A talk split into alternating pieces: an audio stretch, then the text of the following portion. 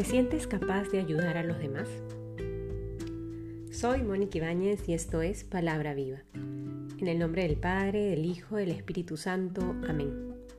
Del Evangelio según San Marcos, capítulo 2, versículos del 13 al 17.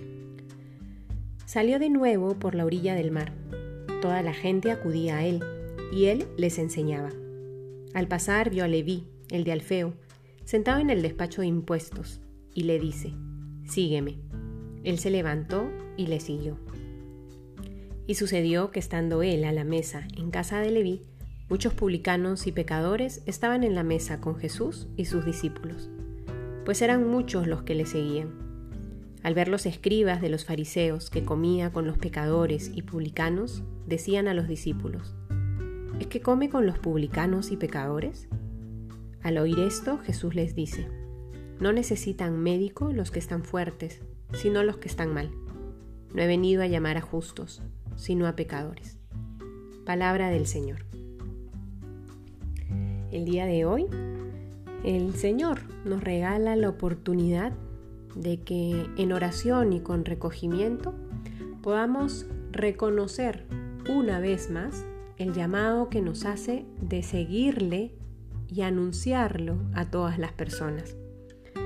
Hemos venido haciendo camino en estos primeros capítulos de Marcos. Hemos visto cómo cerca al mar de Galilea llamó a Juan, a Santiago, a Andrés, a Simón y ya ha recorrido algunos pueblos, algunas ciudades, ha estado en Cafarnaún, donde ha realizado ya numerosas curaciones, donde se ha dedicado a enseñar en las sinagogas y su grupo de discípulos ha ido creciendo. Son muchas las personas las que lo siguen.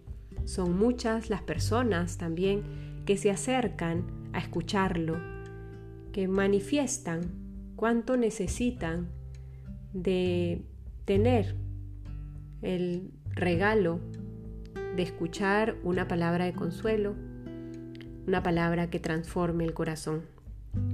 Yo me imagino que Jesús en medio de este ir y venir entre ciudades, entre aldeas, encontrándose con muchas personas, escuchando tantas historias, escuchando tantas necesidades, compadeciéndose de todo lo que viven las personas que lo buscan, una y otra vez debe, debe haber pensado, necesito más manos, necesito personas que se sumen a esta misión para que la buena noticia llegue a todos, para que todos puedan experimentar el consuelo de Dios.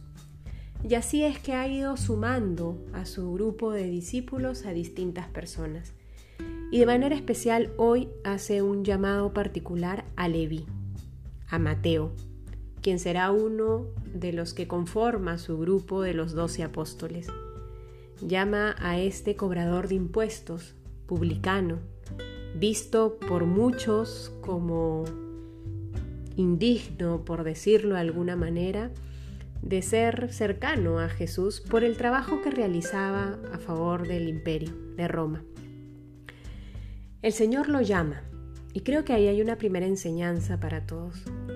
¿Cuántas veces creemos que el llamado que Jesús nos hace pasa por una lista de méritos?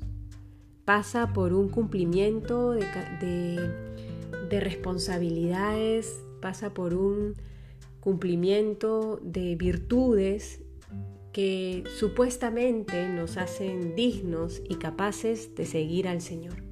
Pero el Señor hoy nos lo demuestra que no es así, que el Señor es capaz de ver el corazón más allá de lo que según nosotros somos capaces de hacer más allá de los dones que tenemos, más allá de los defectos que tenemos, el Señor ve el corazón y porque conoce nuestro corazón nos llama, porque sabe quiénes somos. Él más que nadie sabe quiénes somos. Y así como llamó a Leví, el publicano, que comía con pecadores, hoy nos llama a nosotros, que probablemente no tengamos una buena carta de presentación por los errores que hemos cometido en nuestra vida, por los errores que seguimos cometiendo en la actualidad, por nuestros defectos, por nuestros pecados, pero el Señor nos llama para que le sigamos y para que demos testimonio con nuestra vida de cómo Él es capaz de transformar la vida de toda persona. Y nos invita a tener en consideración nuestra experiencia personal. Así como nosotros muchas veces no nos descubrimos perfectos ante los demás, hay muchas otras personas que también tienen debilidades, que también tienen un pie por el cual cojean, pero eso no los limita a ser receptores del amor de Dios, como a nosotros tampoco nos lo limita. Que podamos vivir con esa misma caridad que el Señor Jesús nos enseña el día de hoy, donde con un ejemplo muy claro nos demuestra que Él no ha venido por los fuertes, sino por los que están mal, que no ha venido a llamar a los justos, sino a los pecadores. Agradezcámosle al Señor la invitación que nos hace el día de hoy y colaboremos con su misión para que sean muchos, muchas las personas que experimenten la misericordia de Dios en sus vidas. En el nombre del Padre, del Hijo, del Espíritu Santo. Amén.